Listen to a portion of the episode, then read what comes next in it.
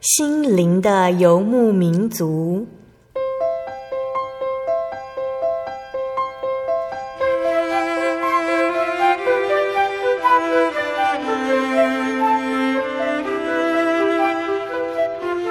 在这个谁都不管谁的后现代社会里，每个人的心灵都是游牧民族。成长的过程就是寻找的过程。每一颗漂泊的心灵，其实都在寻找生命的绿洲。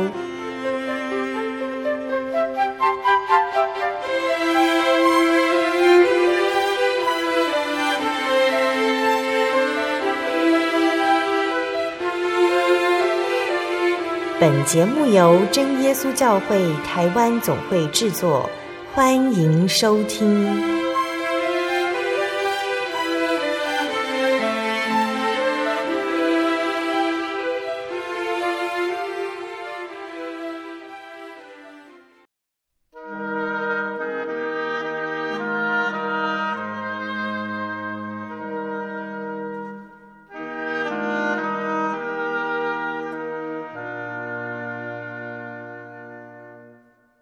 所在空中的听众朋友们，大家平安，欢迎收听今天的心灵的游牧民族节目。我是贝贝，大家这个星期过得愉快吗？当我们读圣经的时候，我们知道圣经没有告诉我们生活一切都会很美好，也没有说基督徒都会很有钱。世界上有成千上万的基督徒贫无立锥之地，也有基督徒是衣食无虞，但是他们一样都很爱神。圣经没有说身体有病痛的人都会得到医治，那就连使徒保罗他也有挥不去的病痛。他说那个是他身上的一根刺。圣经说活着有时会很辛苦，但是最棒的是，无论生命多苦，神都与我们同在，这是他的承诺，而我们知道神不会违背承诺。他说。我就常与你们同在，直到世界的末了。我们可以有列一份清单出来看看，清单上面呢，写下我们目前遇到的难题，然后再针对每一个难题，在圣经里面找出神的承诺。这样我们就会发现呢，神在这些难题上与我们同在。我们可以找出和我们有相同难题的圣经人物，看看他们的遭遇和得到的承诺。那当我们读完这些经文，我们的心就会受到鼓舞，知道神会与我们同在，并会医治陪伴着我们。今天要播出的节目是第一千零四集《生活咖啡馆》绘本分享《巨人与春天》。今天在节目中，贝贝要来跟听众朋友们分享，是由郝广才和王家珠创作的绘本《巨人与春天》这本绘本哦。那在一个大雪纷飞的冬夜里。巨人他发现外面有一个小孩子冻得全身发抖，他赶紧把小孩带进屋里，为他准备食物，用热水帮他洗澡。很奇妙的是，这个小孩子一笑，屋里的草和花就开了。原来这个小孩子就是春天。那自从春天来了之后，巨人尝到了幸福的滋味。巨人开始想要独占春天，舍不得让他离开自己的屋子。屋外的树木、花草和动物们却因此等不到春天来临，一直无法从冬眠中醒过来。这本绘本听起来很特别哟。那贝贝先播放一首好听的诗歌，再来跟听众朋友们分享这本绘本的故事内容。那在这边呢，贝贝要分享的诗歌呢是“主赐福如春雨”。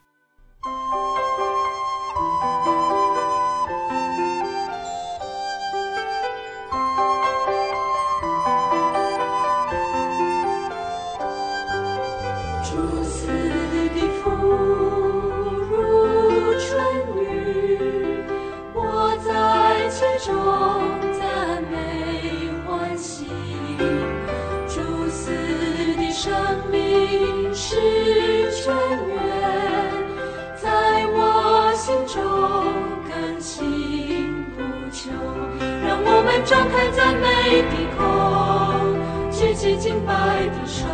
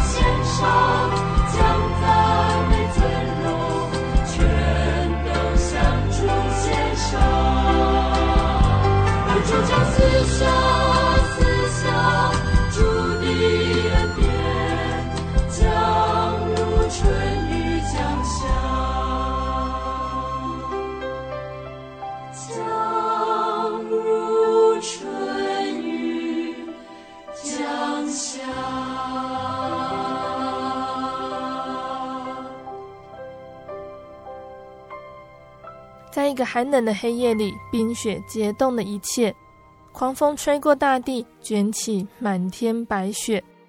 一丛建在小山顶上的房屋射出微微的亮光，好像雪海中的灯塔，带来温暖和方向。那屋子的主人呢？大家都叫他巨人。他除了个子比别人高，书也读得特别多。村子里的人如果有什么样的问题，问他都没有错。那巨人他一边翻开的书本，一边自言自语。他读着读着就打起瞌睡来了。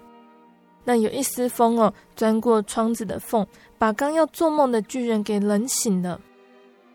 这个时候呢，巨人他听到“叩叩叩”的声音，他睁开眼睛呢，看见一只鸟在敲窗子。那巨人他就想啊，外面风雪这么大，让他进来躲一躲好了。那当巨人走到窗前，他惊讶地揉揉眼睛，向窗外看了再看，发现原来是一个小孩子挂在树枝上。小孩子身上只有一件披风，看起来已经要冻僵了。巨人急急忙忙把窗户打开，救小孩下来。巨人把那个小孩轻轻捧在手心里，带进屋子。小孩甩甩头，抖抖披风。屋子里的植物便长出许多新的叶子。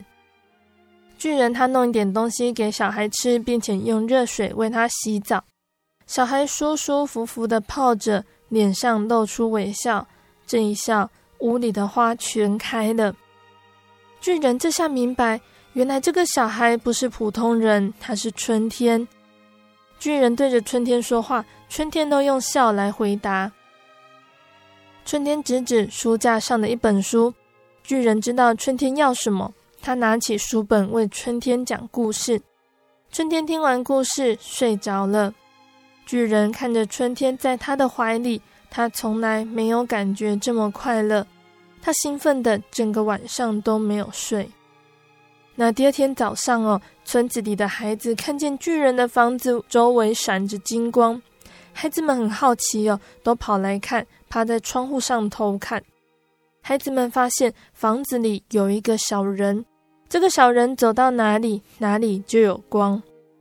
他们看得发呆，突然一声大吼传来，巨人他大吼：“你们在这里做什么？这是我的家，这是私人的地方，没有我说好，谁都不准来。你们这些不懂礼貌的小野兽，走开，通通给我走开！”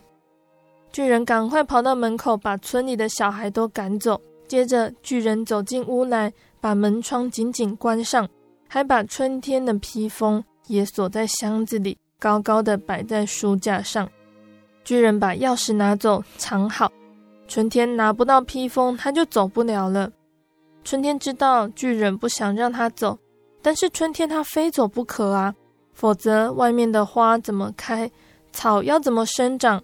树木要怎么发芽，河水要怎么解冻，还有那些冬眠的松鼠和小熊等等的动物。那春天呢，他就趁着巨人休息的时候，搬了几本书堆了起来，然后踩上书本，顺着叶子往上爬。他爬呀爬，刚爬到箱子的旁边，就被巨人发现了。巨人为了让春天高兴，他动手做了一个玩具木马。巨人想，哪有小孩子不喜欢玩具？他会知道我有多爱他。可是春天只是摇摇头，转身看着窗外来回答。春天一直望着窗外，巨人的心情也好不起来。他问春天：“我不肯让你走，你会恨我吗？”春天他只是摇摇头。巨人他接着又说：“我不是故意的，你来了以后，我才明白什么叫做幸福。我害怕你离开，我会受不了寂寞的痛苦，所以才想把你留下来。”春天又摇摇头，用手指着窗外。巨人顺着春天的手望去，白茫茫的大地一点动静都没有。那些没事找他问东问西的村民，常来捣蛋的儿童都不见人影。这个情景呢，让巨人也感觉到心痛。巨人转过头来，当春天看向巨人的眼睛时，巨人突然感觉有一股力量从心中涌上来，让他对自己说：“你比别人高大，心却反而小。你把春天锁在家里，外面冰天雪地，你也出不去，等于锁住了你自己。你和世界比算很小，但是你的心可以和世界一样大。”巨人听见自己说的话，他愣了一下。他的心就像阳光下的冰块，快速的融化。他拿出春天的披风，把破洞的地方一针一线缝好，再给春天穿上。巨人打开窗，春天对着他微笑，好像是在说：“朋友，我会回来。”一下子，当春天飞了出去，雪停了，空气变得清新柔和，阳光透过厚重的云雾，照射在春天的身上。看呐，春天又回到了人间。从此，每隔四年呢，春天都会到巨人家里来休息一天。每当春天来的时候，巨人便会拥有世界最美的花园。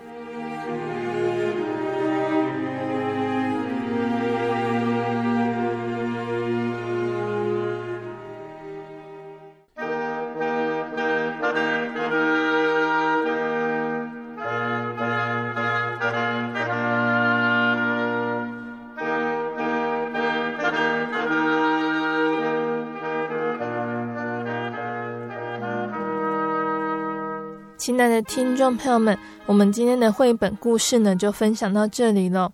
那在现在呢，即将要过年的时候呢，我们度过了一个最难的冬天，但是我们一样期盼着春天能够来临。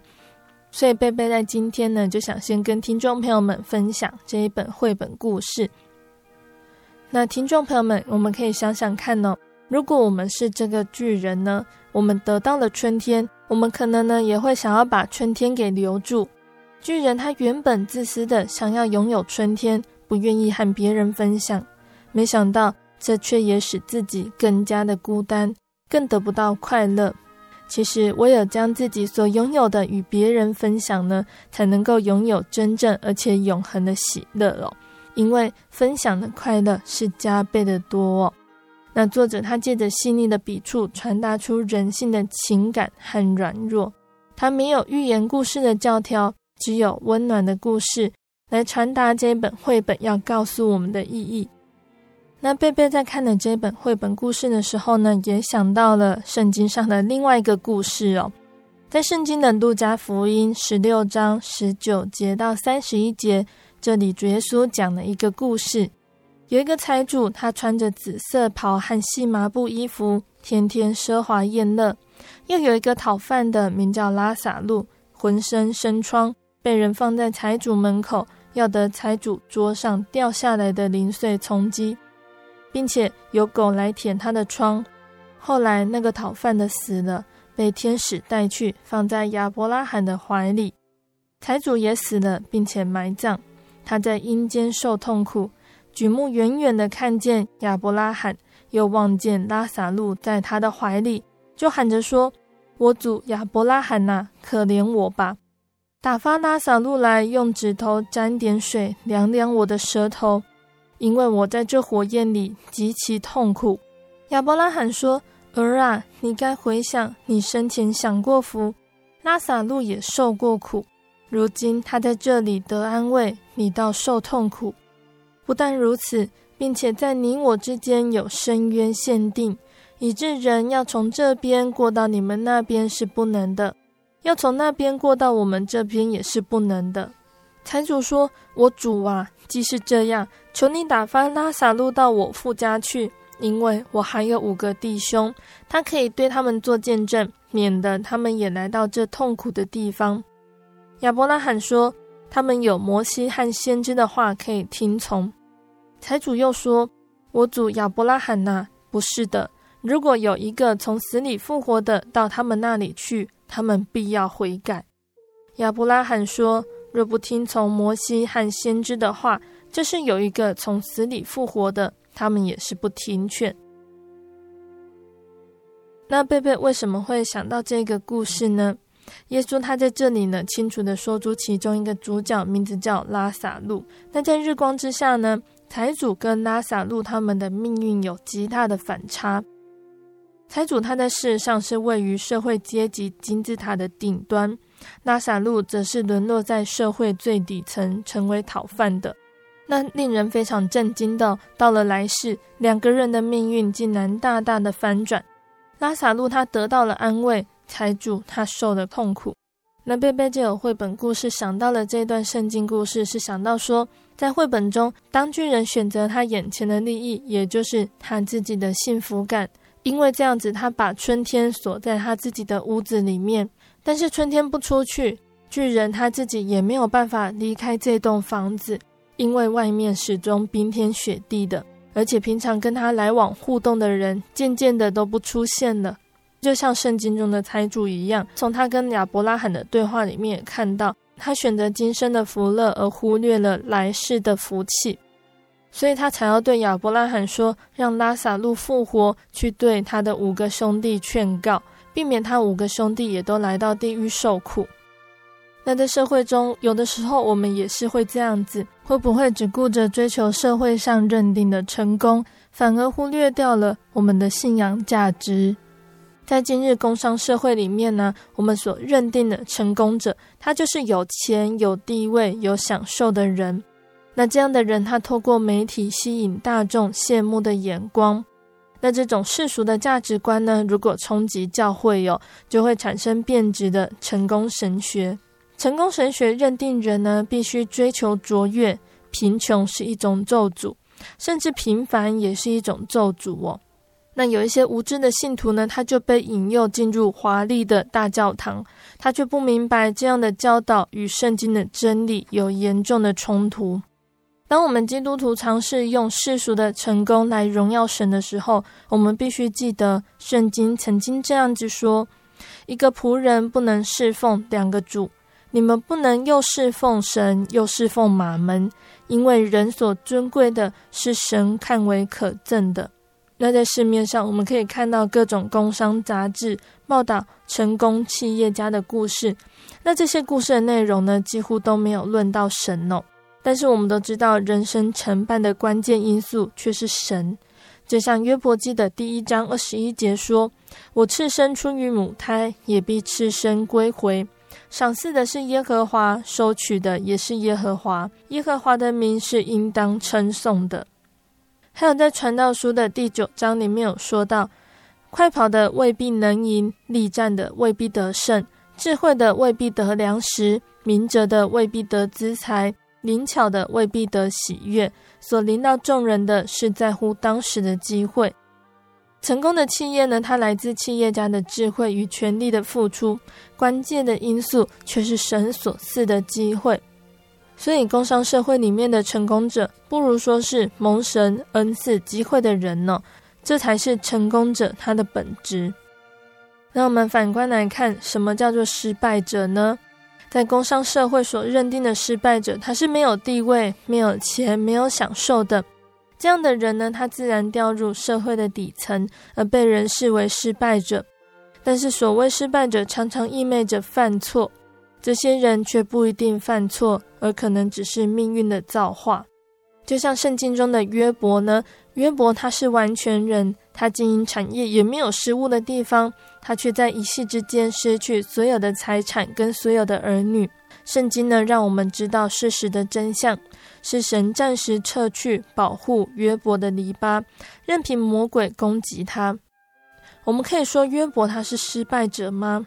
那就像约伯在约伯记的第二章第十节说的：“难道我们从神手里得福，不也受祸吗？”那对于就像拉撒路他们无辜失败的人，我们不如说他们是面对人生悲剧的人哦。那从这样子来看，什么叫做真正的成功者呢？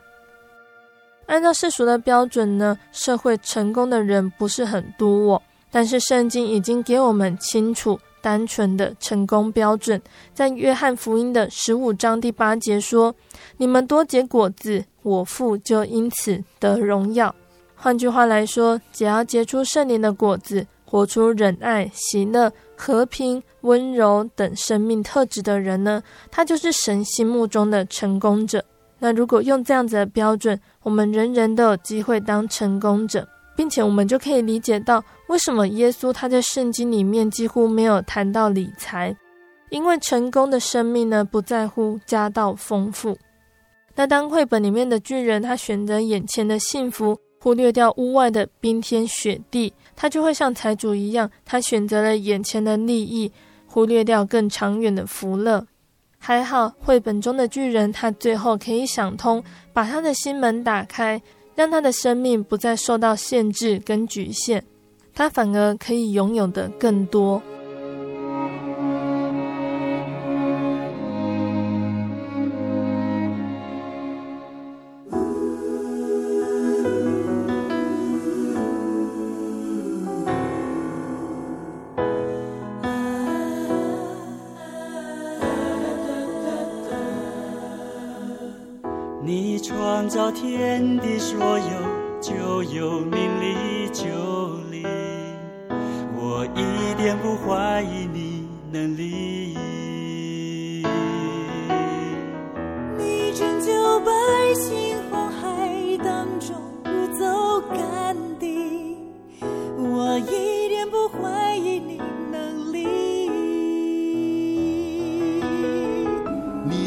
你差遣爱子。舍己救人，死里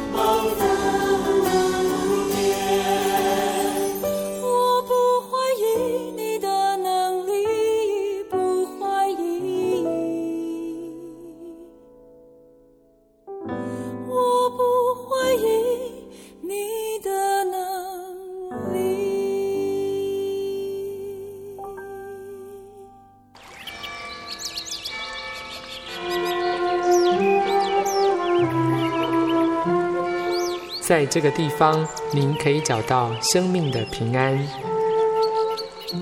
在这个地方，喜乐就像泉水一样源源不绝。真耶稣教会总是敞开大门，欢迎您的加入。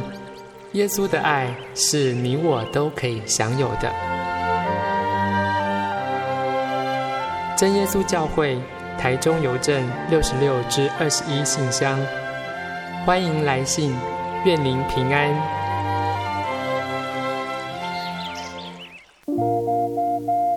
您在街上曾经看过这样的招牌“真耶稣教会”吗？也许您很想，但是却不好意思进来看看。其实我们真的非常欢迎您。下次当您在路过真耶稣教会时，欢迎您进来与我们同享神的恩典。真耶稣教会台中邮政六十六至二十一信箱，欢迎来信，愿您平安。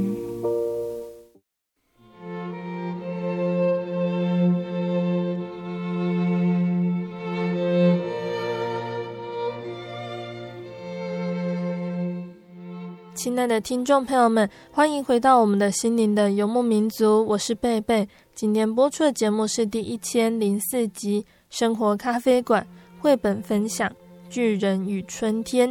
节目的上半段呢，贝贝跟听众朋友们分享了一本叫做《巨人与春天》的绘本故事。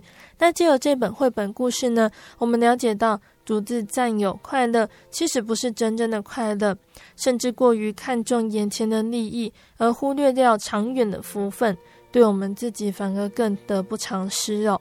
那在节目的下半段呢，贝贝还要继续来跟听众朋友们分享一个圣经故事，欢迎大家继续收听节目哦。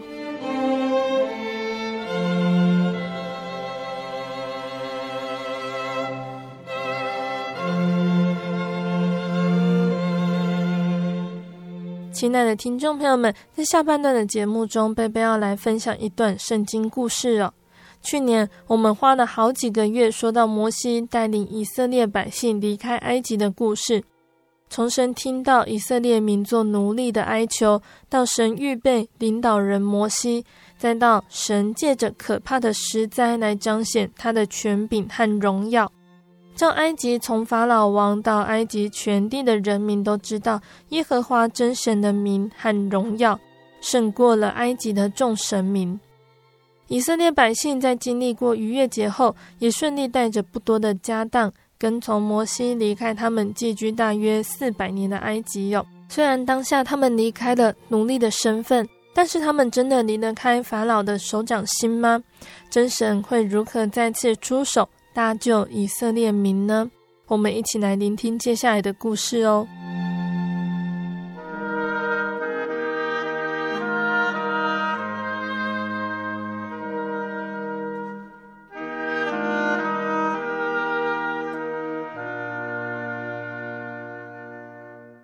当以色列人他们终于可以离开埃及的时候，他们非常的兴奋。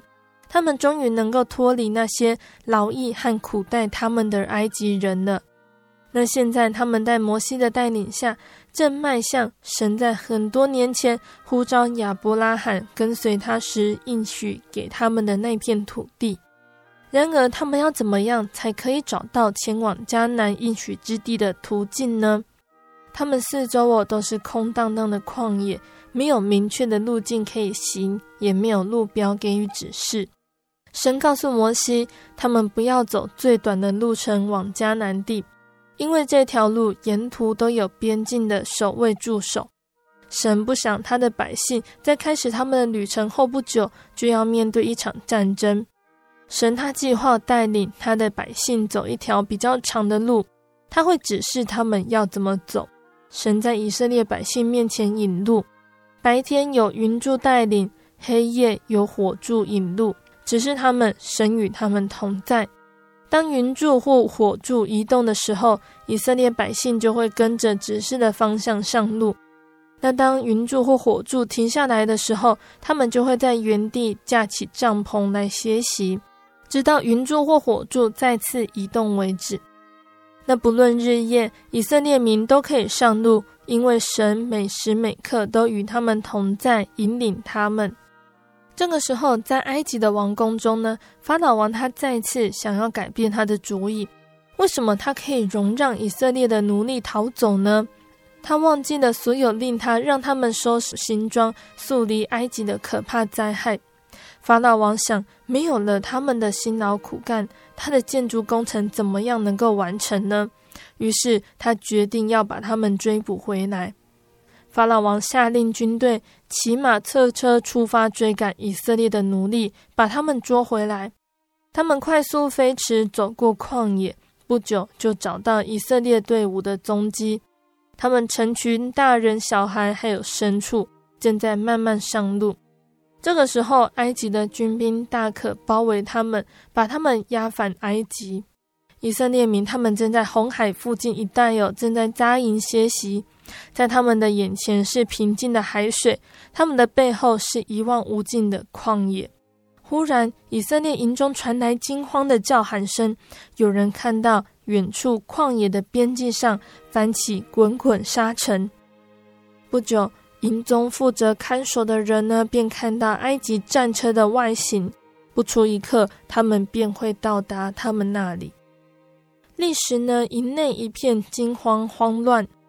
以色列民纷纷走到摩西面前，大肆埋怨：为什么你不让我们留在埃及，而要把我们带到这个可怕的旷野地给人杀掉呢？这全都是你的错。摩西说：不要怕，保持镇定安静。神能够救我们脱离埃及人的手，但是埃及的军兵正紧密地向他们迫近，他们唯一逃走的方法就是向前直去，但是眼前却是滔滔的海水，他们无法前进，后有追兵。这个时候，神就对摩西说：“告诉百姓不要惊慌，只管向前，要拯救我的百姓，再次向埃及人显明我是神。”你只要向着海面，把你的杖高举，你们便会看到我为你们所做的奇事。摩西啊，他就照着神的吩咐去做。摩西他对着红海高举手杖，立刻刮起了一阵强烈的东风，把海水吹开，变成两道高墙，海中间就出现了一条干地来。这个时候，神引领以色列百姓的云柱，从他们的前头移到后方。成功阻挡了埃及追兵的视线。黄昏到来，火柱的亮光指引以色列百姓横过红海。以色列民迅速的行动，领着他们的小孩和牲畜，开始走过红海。他们的队伍整夜稳步前行。埃及的追兵和战车呢，已经追到了以色列百姓的后头了。他们猛力追赶那些逃走的奴隶。但是他们马车的车轮不久就被红海海底的粘土粘住，以致动弹不得。侧骑马车的士兵猛力鞭策，还是于事无补，车轮仍然粘着不动。一直到了破晓的时候，最后一个以色列人都已经安全抵达红海的对岸。神他就对摩西说：“再向着海水举起你的杖。”摩西他就把他的手杖举起来，水就再次复合起来，埃及的兵马便全军覆没。摩西向百姓保证着：“你们永远都不会再见到他们了。”这个时候，以色列民中洋溢一片喜乐安详，神已经救了他们。摩西他不禁歌唱：“我要歌颂主，因他得了荣耀的胜利。”他把埃及的兵马战车掉在海中，主是我坚固稳固的庇护者，他是那位拯救我的神。摩西的姐姐米利暗也拿起摇鼓来，一边打鼓一边歌唱赞美神，歌颂主，因他得了荣耀的胜利。他把埃及的兵马战车掉进海中，以色列百姓纷纷加入跳舞歌唱来赞美神。因为神已经救他们永远脱离埃及人的手。亲爱的听众朋友们，我们的故事就先分享到这里喽。神借着摩西的手搭救出在埃及受苦四百年的以色列人，一直到他们能够完全脱离埃及的辖管，其实这些故事呢，都有相当丰富的教训在里面哦。贝贝接下来就来跟大家分享。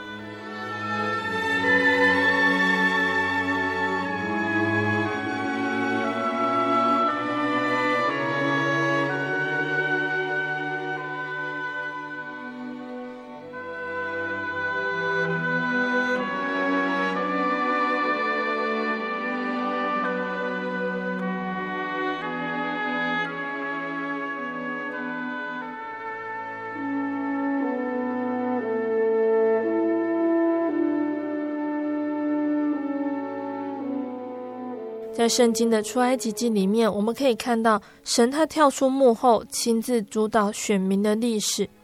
那巨细靡意的小玉摩西，就像最近的的父亲，循循教诲应该守的律例。只因为这些百姓呢，他是万族中特选来分别为圣，归于神的子民。神他对我们基督徒的计划，也同样是分别为圣来归神的人生道路。那就像以色列民一样，神引导他们不走世人以为便利、聪明的道路，而是走神的道路。在圣经的出埃及记十三章十七到十八节说，法老容百姓去的时候，非利士地的道路虽近，神却不领他们从那里走，因为神说，恐怕百姓遇见打仗后悔，就回埃及去。所以神领百姓绕道而行，走红海旷野的路。神选择的道路，自有神操练的心意有。那这是一条没有人走过的新路。有谁会想到走过红海这条奥秘深藏的路呢？神以可怕可畏的超自然方式带领他的子民出埃及，走过红海。过了红海，就再也没有回埃及的退路了。那选民呢，只能奋勇向前，认清迦南才是唯一的目的地。那神选择的旷野呢，一向都是神认为最佳的训练场所。在旷野里面，没有人间的繁华，也没有花草清泉的滋润，天地之间只有神和人的朴素面对，不可逃的白日酷热，夜晚严寒和毒蛇威胁。没有带吃喝，没有经验，没有退路的以色列民，他们只能仰望神全面的供应和带领。他们将从一片散沙走成耶和华的精兵。那走在神的道路上面，神他就会负起全部的责任。日间，耶和华在云柱中领他们的路；夜间，在火柱中光照他们，使他们日夜都可以行走。日间云柱，夜间火柱，总不离开百姓的面前。神在云柱中，白日为选民遮日保护；神在火柱。夜晚带来光明温暖，驱赶野兽。云柱火柱成为百姓行止的引导我，抬头就可以看到神的同在。但神给我们基督徒的道路呢，有的时候也好像是孤零零的被丢在旷野里面。那当我们能够安于粗砺的环境，排除一切对人的依靠，只看见神的引导，那就是神他为我们预备的功课了。那神他总不离开我们的身边，这是此生最美、最安心的应许。分别为圣归神的人呢，他必能在夜间看见熊熊的火柱，就像在圣经的诗篇一百零五篇三十九到四十三节说：“他铺张云彩当遮盖，夜间使火光照。他们一求，他就使鹌鹑飞来，并用天上的粮食叫他们饱足。”他打开磐石，水就涌出，在干旱之处，水流成河。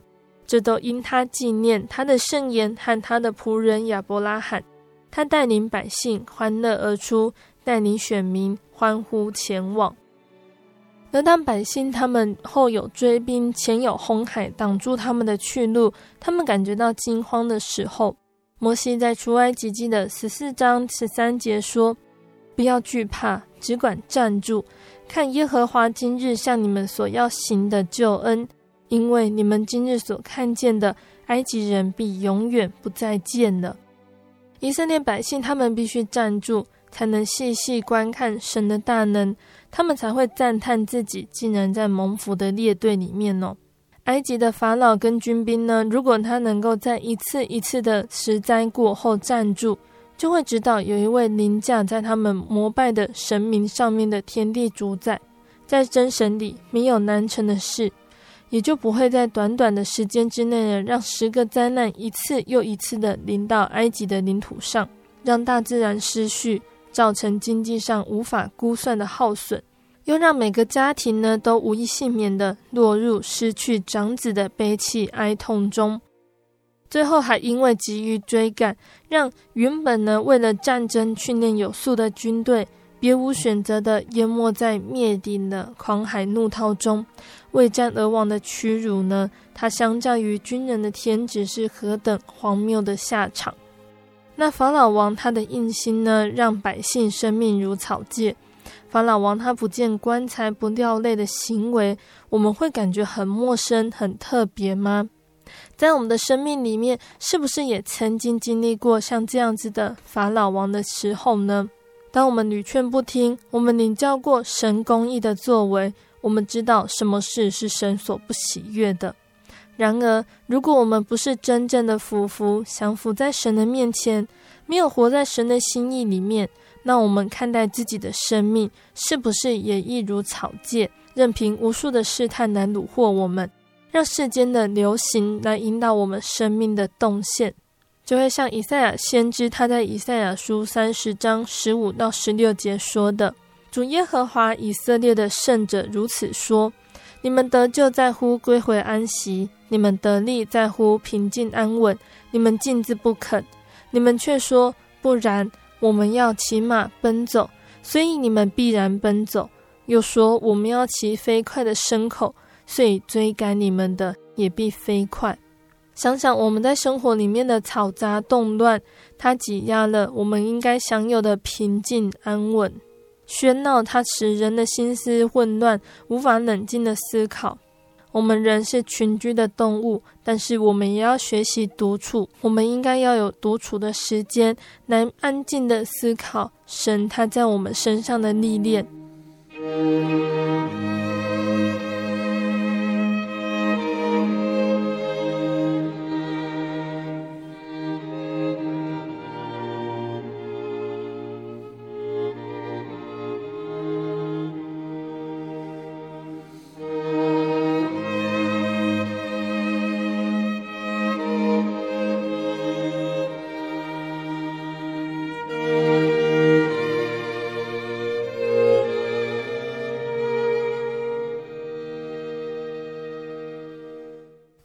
听众朋友们，当以色列民他们总算顺顺利利、完全脱离了埃及，也就是罪的控制，但面对一片荒凉的旷野，以色列民要怎么样达到真神所应许的迦南地呢？旷野的日子也将是他们开始真正认识耶和华真神的时候。神会如何带领？如何借着摩西的口，将这一批人数众多、信心还是很软弱的子民来训练成属神的子民呢？下个月我们再继续来跟听众朋友们分享圣经故事哦。那在节目的最后，贝贝要再来跟听众朋友们分享一首诗歌。这首诗歌叫做《When You Believe》，当你相信。那这首诗歌是英文歌，它的中文歌词是这么说的。多少个夜晚，我们祈祷，不确定神是否听到，心中有首盼望之歌，超越我们所能明了。如今我们不再害怕，尽管未来令人畏惧。早在我们明白以前，我们信心已能移山。当你相信，就能带来神迹。尽管盼望微弱，却难以灭绝。他明白你能行出神迹。当你相信，你就能行；当你相信，就能做到。终结心中恐惧，尽管祷告似乎徒劳，盼望如同夏日小鸟惊恐而逃。我仍要持守站立，我心丰盛难以言喻。我从未想过我能开口寻求信心为神发声。当你祈求，就必得着，不必屈服恐惧之下。我们总因痛苦盲目。经历恩雨，反能看见。静默之时，你的声音诉说盼望已来临。当你相信，就能带来神迹。尽管盼望微弱，却难以灭绝。他明白你能行出奇迹。当你相信，你就能行；当你相信，就能做到。这首诗歌很适合来当做以色列百姓，当他们透过神的帮助过了红海，埃及的兵马全军覆没在海中。他们看到神的大能，但是转身，他们又要开始继续旷野的路程。一路上的未知让他们感觉到恐惧，但是渡过红海的神机也带给他们对于神的信心。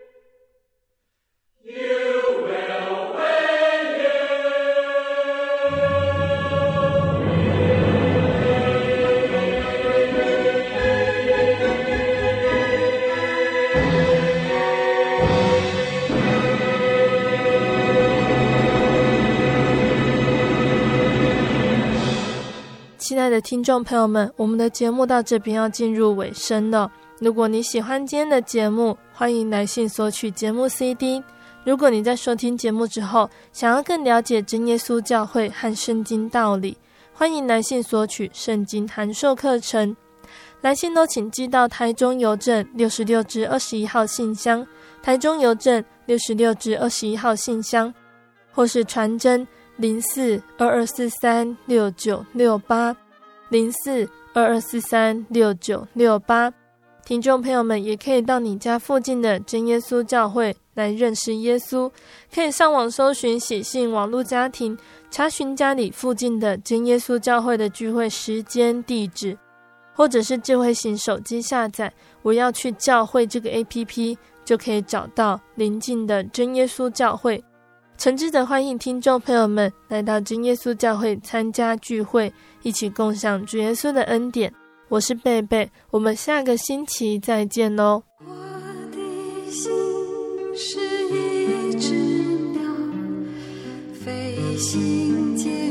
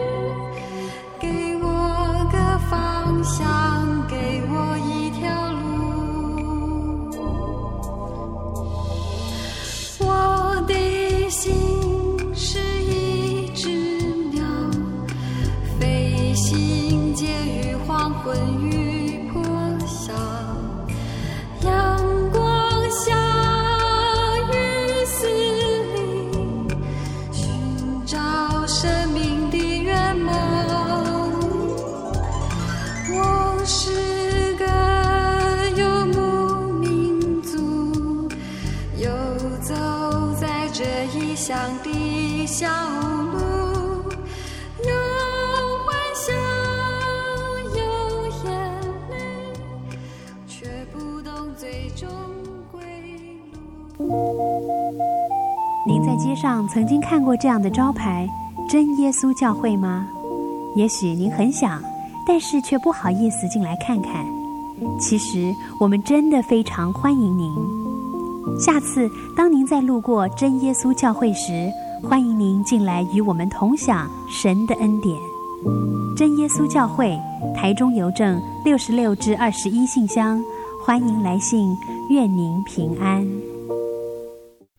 我对圣经的道理好有兴趣哦，可是又不知道怎么入门哎。你可以参加圣经函授课程啊！真的啊？那怎么报名？